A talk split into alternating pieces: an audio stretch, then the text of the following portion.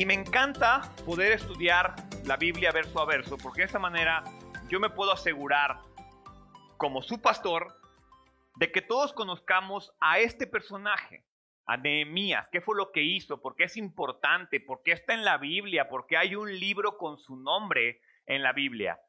Eh, a veces se habla mucho de Moisés, se habla mucho de Abraham, se habla mucho de José, de Josué, y, los que saben y estuvieron durante la serie de Josué, saben que Josué es uno de mis personajes favoritos de la Biblia por, por toda esta parte de cómo fue levantado, de cómo fue llamado al liderazgo.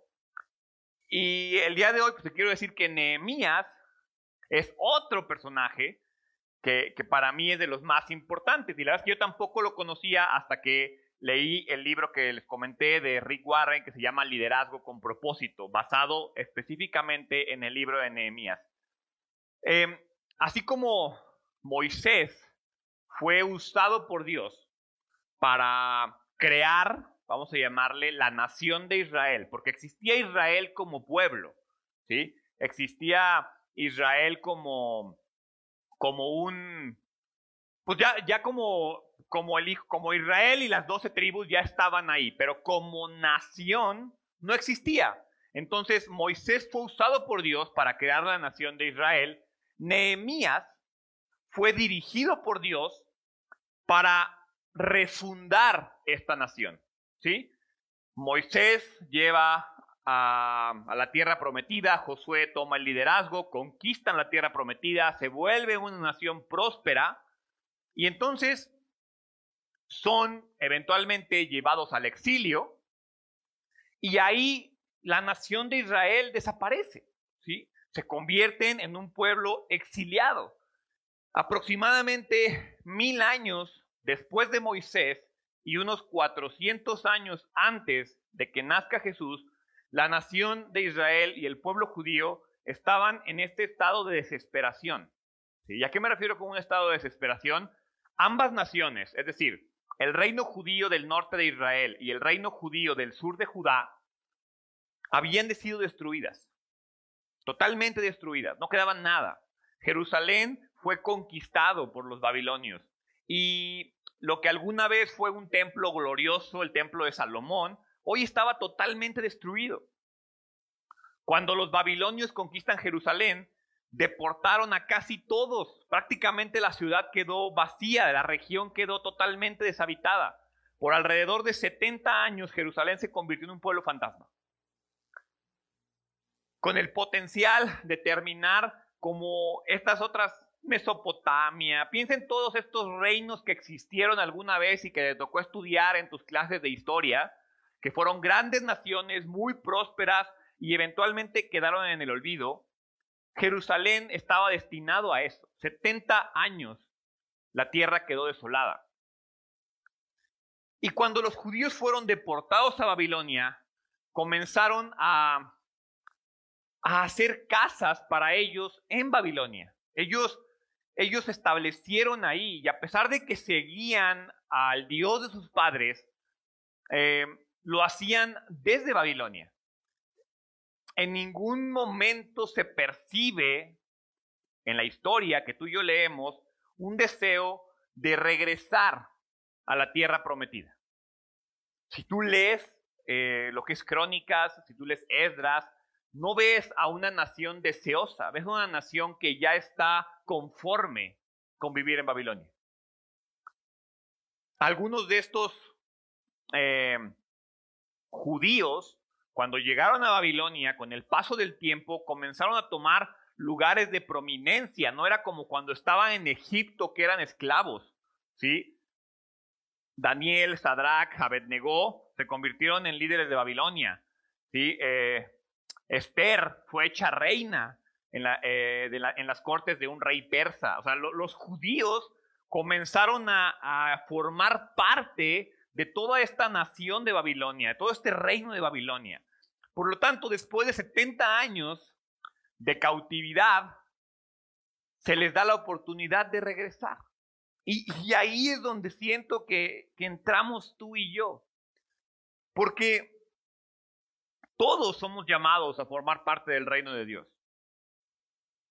Pero todos estamos muy cómodos formando parte de este reino, de este reino terrenal, de este reino que dice la Biblia está gobernado por Satanás. Nos sentimos muy cómodos porque ya tenemos cierto prestigio, porque ya tenemos ciertas comodidades, porque aquí vivimos, porque es lo que conocemos. Y entonces, de la misma forma que cuando la nación de Israel se les da la oportunidad de regresar a su tierra, a la tierra prometida, a la tierra que Dios les dio a ellos, de los dos o tres millones de judíos, dos o tres millones de judíos, solo 50 mil regresaron. 2%, más o menos. 2%. Y por eso les digo que ahí es donde estamos nosotros. Porque todos somos llamados a volver a Cristo. Todos somos llamados a volver a Dios. Pero desafortunadamente, al igual que los judíos, pocos somos los que escuchamos ese llamado. Porque ese llamado, ¿qué implica? Volver a un lugar que en este momento no es un reino. Que en este momento no es una gran nación, que en este momento implica arremangarme las manos y ponerme a chambear, a levantar piedra por piedra la iglesia de Cristo. Y eso no nos gusta. Si ya estuviera el reino de Dios, ese que vemos en Apocalipsis y, ese templo de, de marfil y que no, que no, no, no, esas cosas tan impresionantes, habría fila para entrar al reino de Dios. Pero como ahorita nos toca armarlo, ahí me avisan cuando acaben, ¿no? Ya cuando esté un poquito más avanzado, ya cuando estén las murallas, igual y voy, ya, ya veo que en qué momento me puedo integrar yo a la nación. Ahorita no me conviene. Cuando regresaron estos 50 mil en los días de Esdras, vamos a ubicarnos, estuvimos estudiando a Geo, ¿sí? La verdad es que estudiamos a Geo y no vamos en una secuencia cronológica. En teoría, en cronología es Esdras, Nehemías y luego seguiría Ageo. ¿Sí? Esdras es el que logra convencer a Babilonia que deje regresar a Israel. ¿sí? Y comienza la reconstrucción del templo. Nehemías continúa y después se estanca y durante 16 años no pasa nada y es cuando llega Ageo que es lo que estuvimos viendo la semana pasada y la antepasada, más o menos para que te ubiques. Entonces, Esdras comienza la reconstrucción del templo y establecen un fundamento, las bases, comienzan a trabajar en lo que eventualmente volverán a ser como la nación de Israel. Y el libro de Nehemías inicia 15 años después de que termina el libro de Esdras. Casi 100 años después de que los primeros cautivos regresaran a la tierra prometida y alrededor de 150 años después de que la ciudad de Jerusalén fuera destruida. Entonces, ya pasó mucho tiempo. Los muros de la ciudad siguen en ruinas en este punto. Y antes de esto, los ciudadanos de Jerusalén habían intentado reconstruir los muros. No era como que no lo habían intentado, pero fallaron. Si tú lees Esdras, capítulo 4, no lo vamos a leer, pero vemos que unos 75 años antes, ellos intentaron reconstruir los muros pero fueron detenidos por los enemigos y ninguno pensó que este obstáculo pudiera ser superado y como vieron que la labor era complicada, dejaron de trabajar. Entonces, esta es la razón principal por la cual a mí me gustó el libro de Nehemías, porque encontramos una iglesia rota, porque encontramos una nación rota, porque encontramos un templo deshecho, donde encontramos una ciudad en la cual cada uno de los que deciden regresar tienen que trabajar y tienen que aportar. Y no encontramos una situación de miel sobre hojuelas donde vemos a un Dios proveedor que levanta murallas alrededor del pueblo y los cuida y los proteja para que puedan levantar el templo. No, encontramos a un grupo de personas que se ponen a trabajar y llegan los enemigos y les tumban su trabajo y tienen que volver a empezar. Y luego vemos a este grupo de personas que se desilusionan porque entienden que ya están cansados de trabajar y no ver resultados. Y entonces es como cuando tú y yo intentamos comenzar una relación con Dios, las cosas como que empiezan a avanzar y luego pasa algo en nuestras vidas, tumba ese avance que tú crees que has tenido y entonces te desilusionas y te alejas de Dios.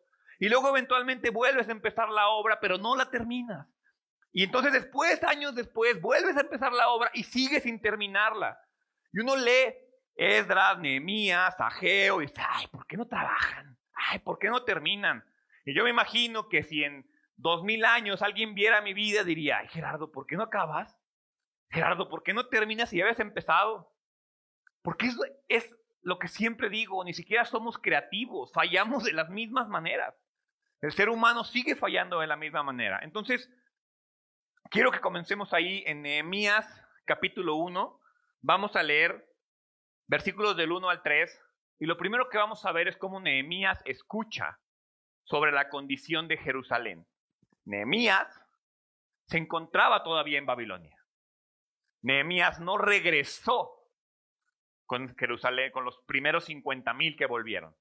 Y entonces dice, estas son las memorias de Nehemías, hijo de Acalías.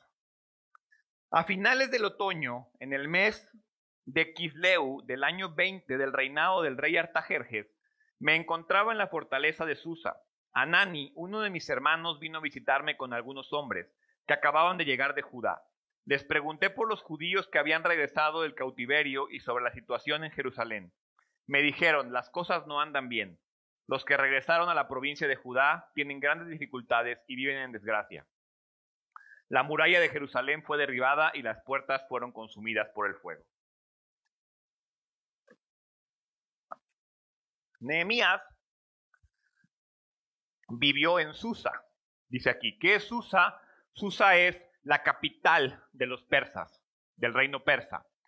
Y él vivía dentro de la fortaleza. O sea, no estás hablando de un judío de Persia. Estás hablando de un judío que seguramente ocupaba una labor muy importante. Inmediatamente sabemos que Nehemías es alguien importante y si te vas al capítulo, al versículo 13, el último renglón que vamos a leer el día de hoy dice, en esos días yo era el copero del rey. El copero del rey no es el cuate que le trae nomás la copa. El copero del rey tenía que ser una persona íntegra, el copero del rey tenía que ser una persona de suma confianza. El copero del rey era, su labor principal no era llevarle copas al rey. Su labor principal era que el rey no fuera envenenado. El copero del rey era el que se encargaba de tomarle al vino antes que el rey, para que se moría alguien, fuera el copero y no el rey. Entonces, ser el copero del rey no era una labor de esclavitud. Ser el copero del rey era una posición de honra. Y Nehemías era el copero del rey de Persia. Entonces, estamos escuchando un hombre con privilegios. Un hombre que vivía en la seguridad de la fortaleza de uno de los reinos más importantes de la historia. Y me gusta leer que a pesar de que Nehemías está en el reino persa con privilegios, él sigue preocupado por la obra de Israel. Y entonces Nehemías pregunta por los judíos que habían regresado. Nehemías sí está en Persia, pero su corazón y su interés están en Jerusalén, a 1287 kilómetros de distancia. Seguramente Nehemías tenía muchas cosas importantes que hacer, eh, pero su corazón al final está en las cosas de Dios. Su corazón no está en él mismo. Y entonces aquí te pregunto, ¿en dónde está tu corazón? Yo creo que eso me gusta de Nehemías, porque no es Nehemías trabajando en la obra y, es un misionero y es un hombre de Dios viviendo en Jerusalén. No, no, no, no, no. Ni tampoco es alguien que dijo, no, yo no voy a ir a Jerusalén porque estoy muy cómodo aquí. Era un hombre que no podía volver. Su propia labor, su día a día, le permite, no le permite volver a trabajar a Jerusalén. Entonces, es una cosa que a mí me gusta, porque a veces a ti y a mí nos gusta creer que por cuestiones de trabajo no puedo hacer nada por la iglesia. Que por cuestiones de mi vida personal está bien decirle que no a Dios, a la iglesia y a todo lo que Él me pide. Y yo aquí veo a un hombre trabajador, responsable, entregado a las obras que tiene que hacer, pero preocupado por la obra que alguien más está haciendo. Porque quizás él no está como tal trabajando en la obra, pero él sí está preocupado por lo que está ocurriendo. Y entonces ahí te pregunto, ¿qué tanto te preocupa la iglesia? Esta iglesia. Alguna vez lo dije cuando estábamos en la pandemia, ¿sí? que, que ya todos queríamos volver y que todos estábamos ansiosos de poder volver a congregarnos. Y ahora que estamos congregados, ¿qué ha cambiado? ¿Con quién te relacionas de la iglesia? ¿Qué tanto sabes de la persona que está sentado atrás o adelante tuyo? Porque ahora ya podemos congregarnos, pero seguimos estando separados, porque no nos interesa nada más que nuestra obra. Y yo veo a un Nehemías que a pesar de que nunca vivió en Israel, a pesar de que nunca vio a Israel como una gran nación, Nehemías entiende algo que tú y yo tenemos que entender. Si Jerusalén es especial para Dios, entonces también es especial para Nehemías. Si la iglesia, si la obra de Dios es especial para Dios, también tiene que ser especial para ti y para mí. Y entonces, las noticias que reciben Nehemías no son alentadoras. Dice, el pueblo tiene grandes dificultades y vive en desgracia. El mal estado del pueblo y el mal estado de los muros estaban íntimamente conectados. Eh, el pueblo, imagínate haber vuelto de Babilonia para simplemente no poder hacer nada. En el mundo antiguo, una ciudad sin muros, era una ciudad completamente abierta. Era una ciudad vulnerable, era una ciudad que no tenía defensa, era una, era una ciudad que no tenía eh, protección, una ciudad sin muros siempre era una ciudad estancada porque lo poco que podían comenzar a construir llegaba alguien y se lo robaba. Era una ciudad que no podía tener nada valioso en ella, porque si no hay algo de valor en una ciudad, pero porque si hay algo de valor en una ciudad que no tiene muros, lo va a perder. Y entonces, siento que muchas veces ese es nuestro problema. Queremos llegar a vivir con Dios, pero no nos esforzamos en levantar las murallas de nuestro corazón. Y, y, como dice la Biblia, somos como una ciudad sin murallas. Lo vemos, me parece que Salmos o Proverbios, no recuerdo muy bien, pero te habla de que, o más bien te quiero preguntar, ¿cómo está la defensa de tu corazón? Los que vivían en una ciudad sin muros, constantemente estaban bajo estrés, bajo temor. Nunca sabían cuándo podían ser atacados, cuándo podían ser brutalizados, cuándo podían llegar y llevarse a las mujeres, llevarse a los niños, atacarlos, matarlos. Cada hombre vivía en miedo constante por su esposa, en miedo constante por sus hijos. El templo podía ser reconstruido, pero nunca iba a poder ser embellecido mientras no hubiera una protección alrededor de la ciudad. Lo más importante de todo esto era levantar esas murallas, esa defensa para nuestro corazón. Muchas veces tú y yo así vivimos. No dejamos que nuestro corazón sea embellecido, no dejamos que la obra de Cristo termine en nosotros porque no levantamos muros, porque dejamos entrar lo que sea, porque le permitimos al mundo entrar y arrebatarnos lo que tú y yo tenemos ahí.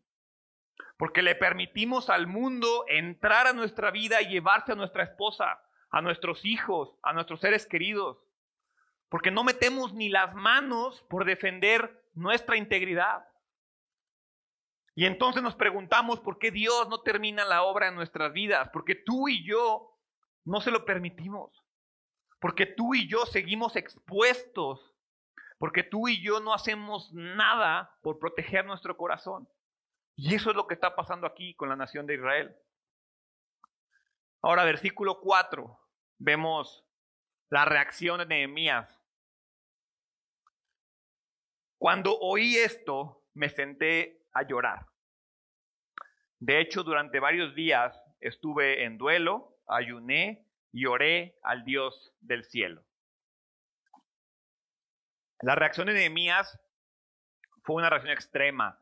No solo se sintió mal por Jerusalén, no solo se sintió mal por el pueblo, dice ahí que se, se le acabó las fuerzas de las piernas, se sentó, comenzó a llorar, comenzó a hacer duelo. Y es muy importante, Dios va a usar a Nehemías para hacer algo al respecto de esto. Pero primero, pero primero, Dios tiene que hacer algo en Nehemías. Toda gran obra de Dios comienza con Dios haciendo una gran obra en alguien. Nada es casualidad. Dios preparó este tiempo atrás y, por algo Nehemías se encuentra en el lugar en el que se encuentra, porque se requería una persona de importancia como Nehemías para poder llevar a cabo la obra que Nehemías va a hacer. Entonces, es importante que tú entiendas que el lugar en el que te encuentras en este momento, te encuentras ahí porque Dios está intentando hacer algo en ti. Porque parte de la obra de Dios requiere que tú estés en ese lugar. Dios nos pone en lugares porque Dios está preparándonos a nosotros y la situación para que tú y yo podamos hacer algo. Entonces, Dios vio una necesidad en el pueblo de Israel, pero poco a poco iba a hacer que este hombre sintiera la misma necesidad. Dios haría algo muy grande para cubrir la necesidad de Israel a través de Nehemías, pero no hay forma de que Nehemías pueda hacer esto solo. Entonces vamos a ver a lo largo de este libro cómo se va Nehemías convirtiendo en el líder. Si tú quieres un libro acerca de liderazgo, antes de leer a Maxwell y todas estas de las siete disciplinas de la gente altamente efectiva o algo, aprende liderazgo de Nehemías. Como el liderazgo es influencia, todos aquí somos líderes. De alguna u otra manera, tú eres un líder en tu vida, y en la vida de alguien. Si eres un hombre, eres el líder de tu familia. Si eres una mujer, tienes influencia sobre tus hijos, tienes influencia sobre tu esposo y eso también te convierte en un líder. Cualquier área de influencia que tú tengas te hace un líder, lo reconozcas o no. Entonces todos aquí tenemos una área de liderazgo. De alguna forma cada uno somos líderes. Entonces la pregunta no es si soy o soy líder. La pregunta correcta es si soy o soy, perdón, si soy o no soy un buen líder. Todos aquí somos líderes. ¿Sí? Mínimo de ti mismo. Tienes que aprender a liderarte a ti mismo. Tienes que aprender a influir sobre tu propia vida. Entonces, en el peor de los casos, eres tu propio líder. Pero estoy seguro que hay más personas que son influenciadas por ti. Entonces, la pregunta no es, ay, no sé si soy líder. No, la pregunta es, ¿Seré un buen líder? ¿Me estoy preparando para ser un buen líder? Porque los líderes tienen una gran visión y Nehemías tiene una gran visión. Pero lo interesante es que la reacción de Nehemías va más allá de la emoción. Muchas veces nos llegan preocupaciones en nuestras vidas, nos llegan situaciones complicadas, nos llegan cosas que nos hacen sentir mal, pero se nos pasa rápidamente. Cuando es algo que viene de Dios, es esa, esa incomodidad que te genera, no se va. Eh, es importante resaltar que lo que Nehemías no hizo en este momento. Si tú lees la situación como tal, yo no veo a un Nehemías quejándose, no veo a un Nehemías lloriqueando, sí veo a un hombre llorando, pero no veo a un hombre lloriqueando. No veo a un Nehemías pensando, ay, ¿quién podrá resolver esto? ¿Quién podrá hacerlo esto? No veo a un Nehemías echando culpas. No veo a un Nehemías eh, diciendo, ay, que lo haga el pastor, que lo haga el líder, que lo haga el maestro de la escuela bíblica, que. No, no, no, no, no. Yo veo a un Nehemías que escucha algo que está mal y entonces él dice, voy a orar y voy a buscar a Dios. ¿Cuál es tu respuesta cuando te enfrentas ante una situación incómoda? ¿Cuál es tu, respuesta? Estoy seguro que la gran mayoría de nosotros, nuestra respuesta inicial no es, ay, voy a orar y buscar a Dios, porque generalmente oramos y buscamos a Dios cuando ya no sabemos qué hacer. Cuando ya no, no tenemos respuesta. No sé por qué, así somos. Si tú, no eres, si tú no eres así, felicidades y qué bueno que has aprendido a hacerlo.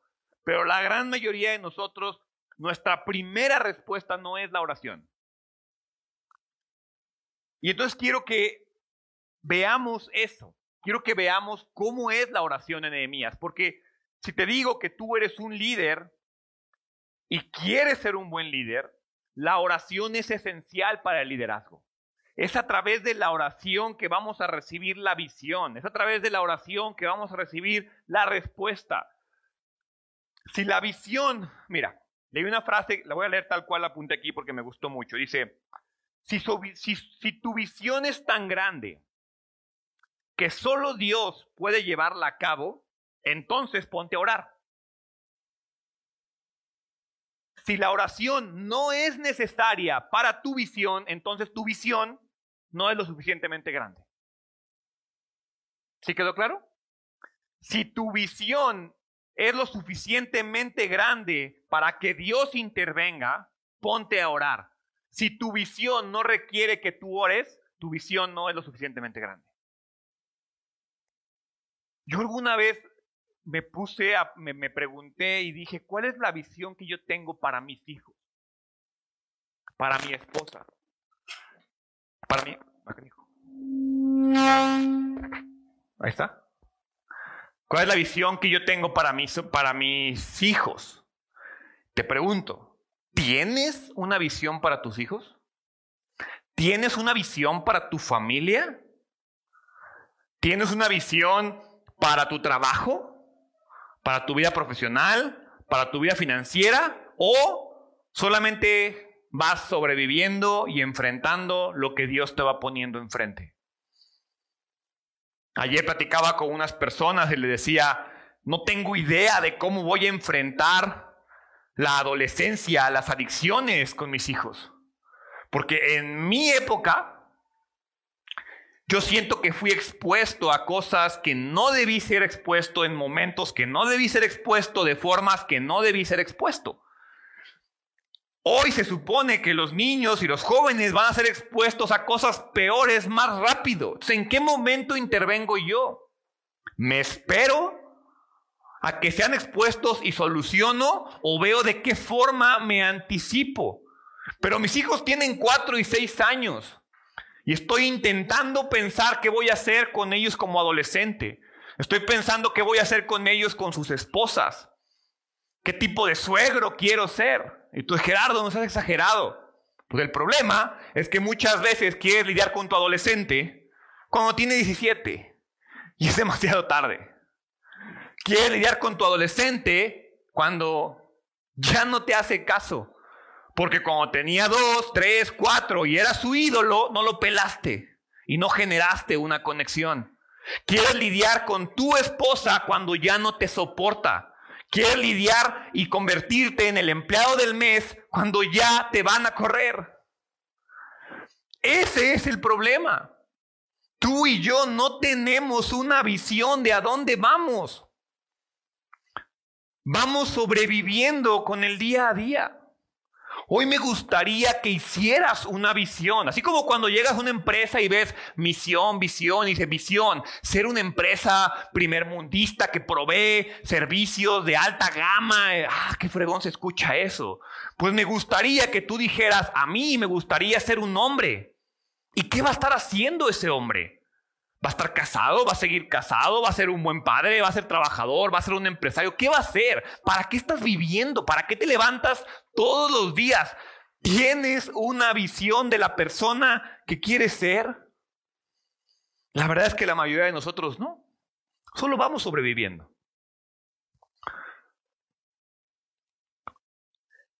Y entonces todo parece indicar, por lo que vamos a ver en la cronología, que Nehemías oró por cuatro meses. Cuatro meses antes de hacer cualquier cosa. Más adelante vamos a ver que la labor de reconstruir los muros le tomó 52 días. En 52 días terminó el trabajo, pero para poder terminar un proyecto en 52 días tuvo que tener un fundamento de cuatro meses de oración.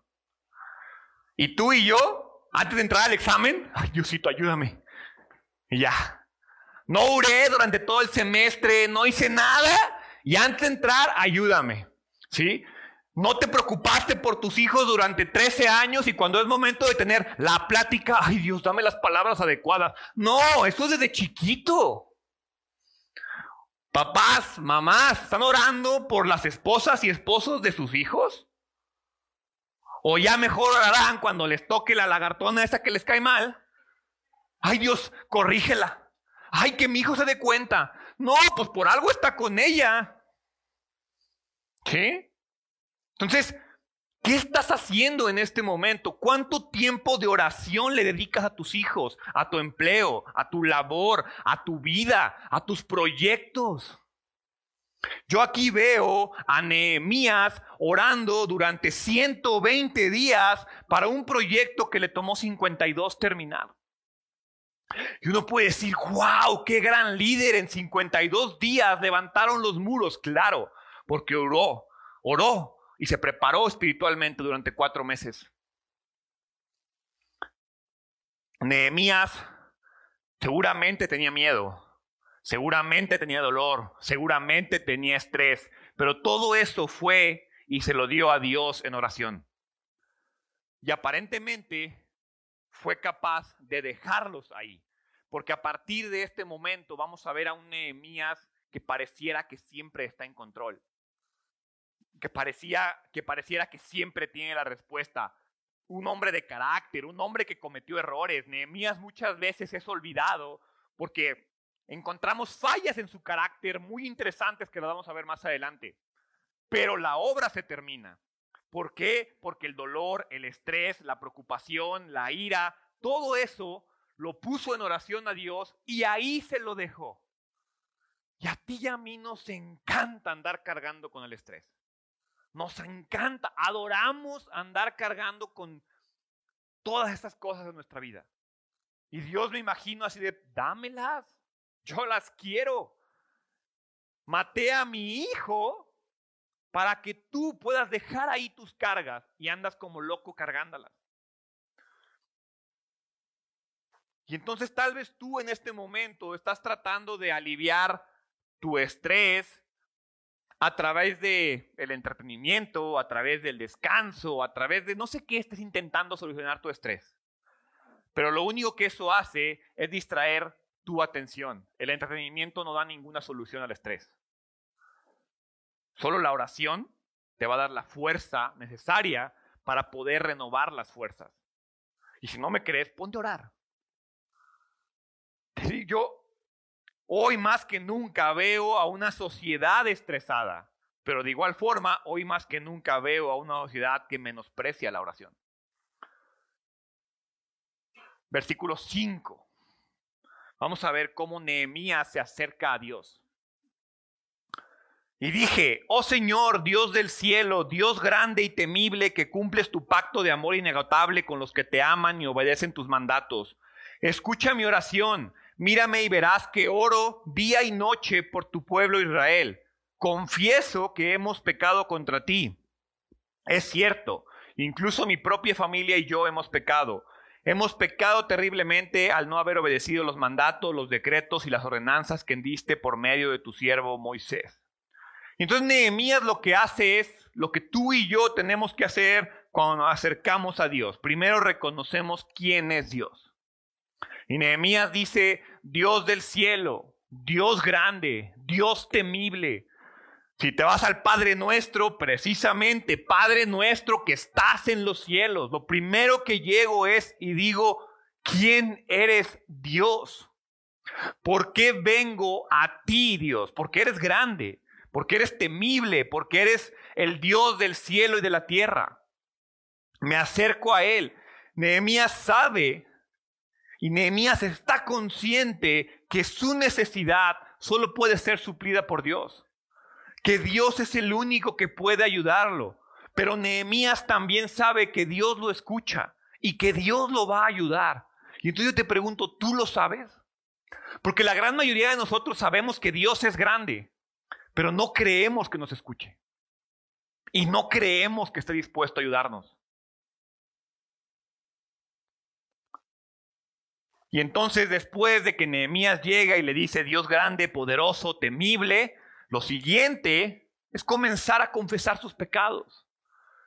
Y Nehemías me encanta porque no intenta excusarse, solo confiesa. Soy un pecador, te he fallado, he hecho esto, esto, esto, esto. Siempre debemos evitar excusarnos en nuestra confesión a Dios. Yo no sé por qué nos excusamos ante Dios. O sea, ¿por qué tratamos de negociar con Dios? Pecaste, punto. Es como les decía la semana pasada que creemos que cerrando la puerta Dios ya no nos ve. Creemos que si nos excusamos Dios va a decir, ay, bueno, sí, pecaste poquito. Es lo mismo, puede, puede perdonar cualquier pecado. A Dios no le interesa la razón por la cual pecaste. Le interesa que reconozcas tu pecado y lo confieses a Él. ¿Por qué? Porque eso es lo difícil. No, ah, cómo nos duele decir Dios soy bien chismoso. Dios soy mentiroso. Dios robé. Dios soy infiel. Dios soy machista. Dios soy mal padre. ¿Cómo nos duele pararnos frente a Dios y reconocer nuestros pecados? Nombrar nuestros pecados. Créeme que la verdadera libertad se alcanza cuando de manera abierta y honesta te confiesas ante Dios. Hazlo. Nombra tus pecados. Porque está bien bonito. Dios, perdóname todos los pecados en el nombre de Jesús. Dios, perdóname por todo lo que he hecho. Tú sabes todo lo que he hecho. Perdóname. Tú también. Tú también sabes lo que has hecho. Y Dios espera que le confieses tus pecados abiertamente. ¿Por qué no lo haces? ¿Por qué no lo hacemos? ¿Por qué nos duele tanto? Te voy a decir por qué. Porque cuando dice Dios, ayúdame con el chisme, la próxima vez que esté un chisme, te vas a acordar que oraste por eso. Es bien fácil, Dios, no estés por mí, por todos mis pecados. Pero cuando ya tú de manera específica le pides a Dios, ayuda y perdón por un pecado y le pones nombre, la próxima vez te va a recordar que ya le pediste perdón. Y como no nos gusta, mejor no le decimos. Es por comodidad nuestra. Y no se va, ay Gerardo, no me acuerdo de todos mis pecados, de los que te acuerdes. Empiézale por esos, por los que sí te acuerdes. Versículo 8. Te suplico que recuerdes lo que dijiste a tu siervo Moisés. Si me son infieles, los dispersaré entre las naciones, pero si vuelven a mí y obedecen mis mandatos y viven conforme a ellos, entonces, aunque se encuentren desterrados en los extremos más lejanos de la tierra, yo los volveré a traer al lugar que elegí para que mi nombre sea honrado. El pueblo que rescataste con tu gran poder y mano fuerte es tu siervo. Y entonces Nehemías le dice, te suplico que recuerdes. Qué gran forma de acercarse a Dios. Le pide a Dios que recuerde sus promesas. Le cita Levítico 26 y Deuteronomio 30. Obviamente, para reclamarle a Dios sus promesas, te las tienes que saber. Para pedirle a Dios y acercarte a Dios que Él prometió cosas, tú tienes que saber qué te prometió. Y si no te las sabes, cómprate unas Biblias, se llaman Biblias de promesas, y ahí vienen todas. Y arráncate a leerlas, todas las promesas. Para mí, este es sin duda el secreto de una oración poderosa. Suplicar por las promesas de Dios. Dios no puede fallar a sus promesas. Nehemías citó una promesa condicional. La condición para que esta promesa se cumpla era regresar a Dios y guardar sus mandamientos. Ahora, él realmente no podía saber si la nación estaba guardando los mandamientos. Pero él sabe que él sí los está guardando. ¿Y cómo sabe que sí los está guardando? Porque tres renglones atrás confesó todos sus pecados. Y entonces ahí entra el borrón y cuenta nueva. Él ya se identificó con el pecado, él ya dejó el pecado en las manos de Dios, él sabe que puede volver a empezar.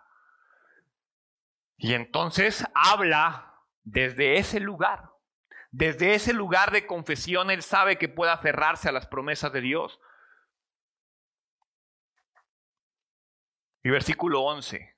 Porque para mí, Nehemías ora, pero ora de una forma muy especial.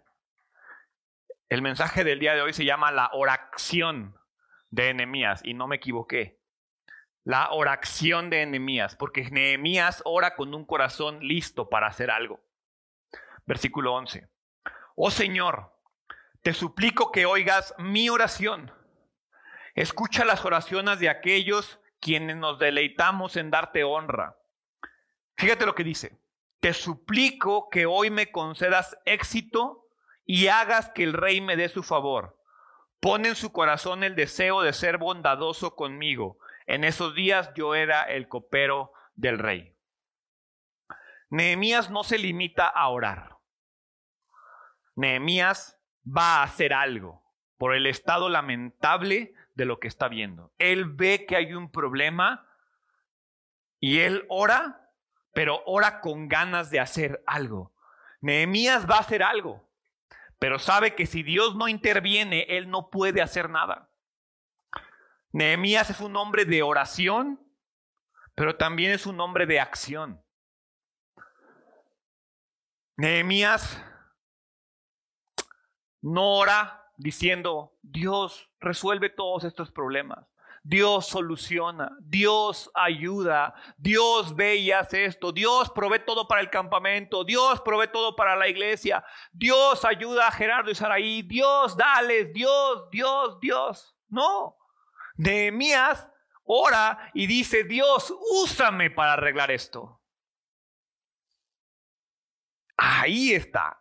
Eso no nos gusta. Nos encanta que Dios resuelva, pero que nos avise cuando ya esté resuelto. Nehemías vio un problema que no era suyo. Él es el copero del rey en Persa, en Persia. Sí, mi pueblo está sufriendo, pero pues X, yo estoy bien. Y Nehemías dijo, no, hay un problema ahí. Dios, úsame para resolver ese problema que está a más de mil kilómetros de donde yo vivo.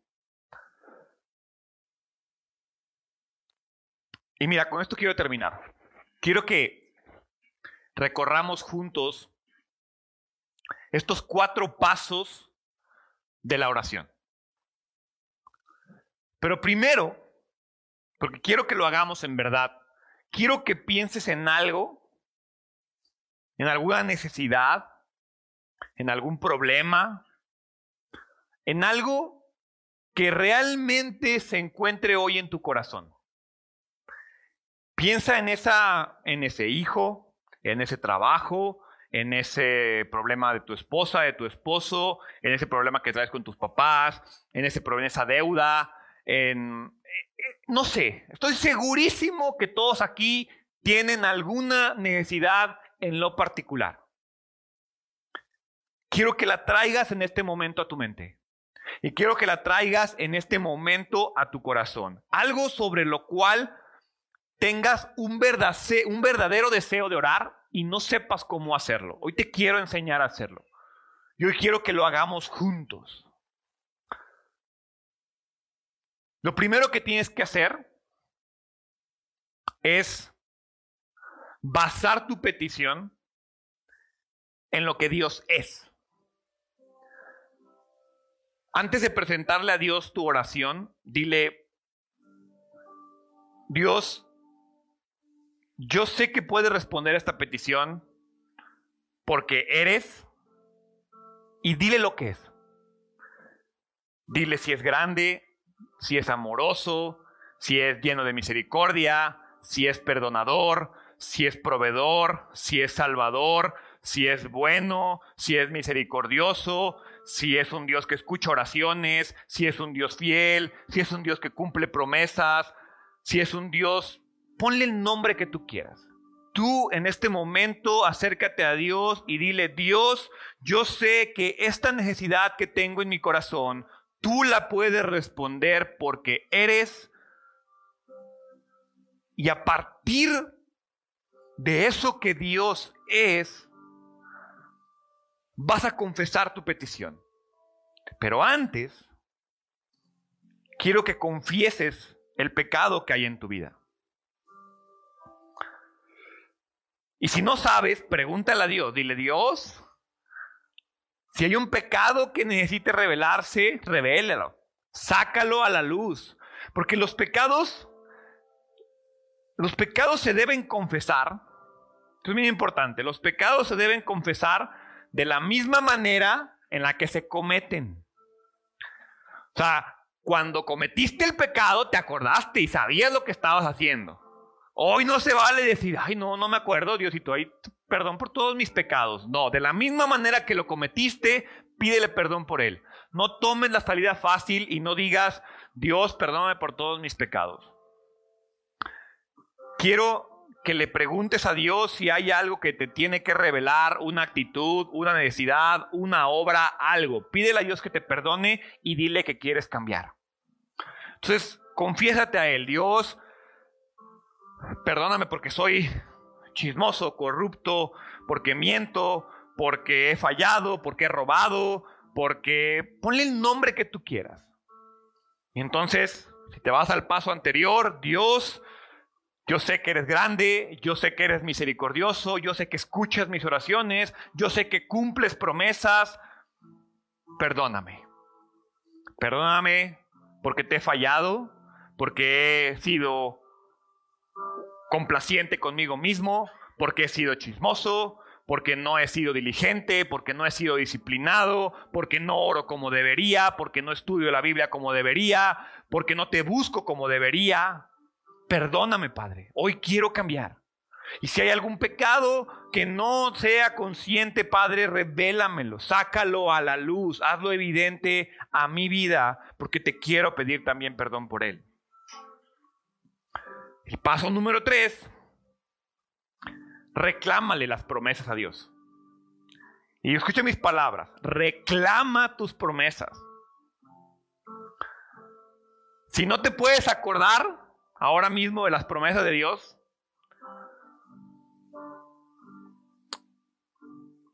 Dile, Dios, yo sé que tú vas a proveerme todo lo que necesite conforme a las gloriosas riquezas que tienes en Cristo Jesús. Es una promesa, tal cual. Dios les proveerá de todo lo que necesiten conforme a las gloriosas riquezas que tiene en Cristo Jesús. Entonces, dale gracias a Dios por sus promesas. Aférrate a ellas. Háblale de manera concreta de lo que le estás pidiendo. Concreta, ¿qué quieres? ¿Qué necesitas? Así como le pusiste nombre al pecado, ponle nombre a la necesidad. Pon tu petición delante de Él y pídele a Dios bendición sobre eso. Pero no te limites a Dios, quiero que sanes a fulanito de tal. No, Dios, quiero que elimines el cáncer de la vida de esta persona. Dios, quiero que me ayudes a ser un padre más responsable que pasa más tiempo con mis hijos. Dios, Quiero que me ayudes a poder hablar con mis hijos. Dios, quiero que me ayudes a generar un ambiente de confianza en mi matrimonio y sanar la relación que yo mismo he roto con mi esposa. Dios, ayúdame a ser un buen administrador porque hasta este momento he sido mal gastador, estoy endrogado porque no sé gastar. Dios, ayúdame a ser administrador. Ponle nombre. Y finalmente, y muy importante, Porque si no estás dispuesto a hacer algo, no te pongas a orar. Comprométete a formar parte de la solución. Y dile tal cual, Señor, estoy dispuesto a formar parte de la solución. Estoy dispuesto a dejarme usar por ti de la manera que tú quieras, con el fin de que este problema se solucione. Dios, te reconozco como lo más grande que eres. Dios, te pido perdón por mis pecados. Dios, me aferro a tus promesas. Dios, úsame. Padre, gracias. Gracias porque puedo acercarme a ti confiado en oración. Gracias porque sé que eres un Dios muy bueno, poderoso, misericordioso, lleno de amor, lleno de bondad. Padre, perdóname. Perdóname porque te he fallado muchas veces. Perdóname porque no he sido el hombre que tengo que ser.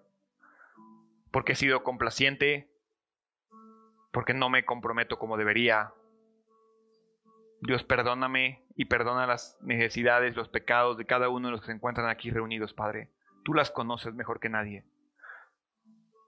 Dios, gracias. Gracias porque sé que tú proveerás, porque sé que tú eres fiel, porque sé que tú has prometido proveerme y suplir todas y cada una de mis necesidades, Padre. Hoy me aferro a todas y cada una de tus promesas. Ayúdame a creerlas en verdad. Ayúdame a saber y creer que en verdad tú quieres hacer algo conmigo.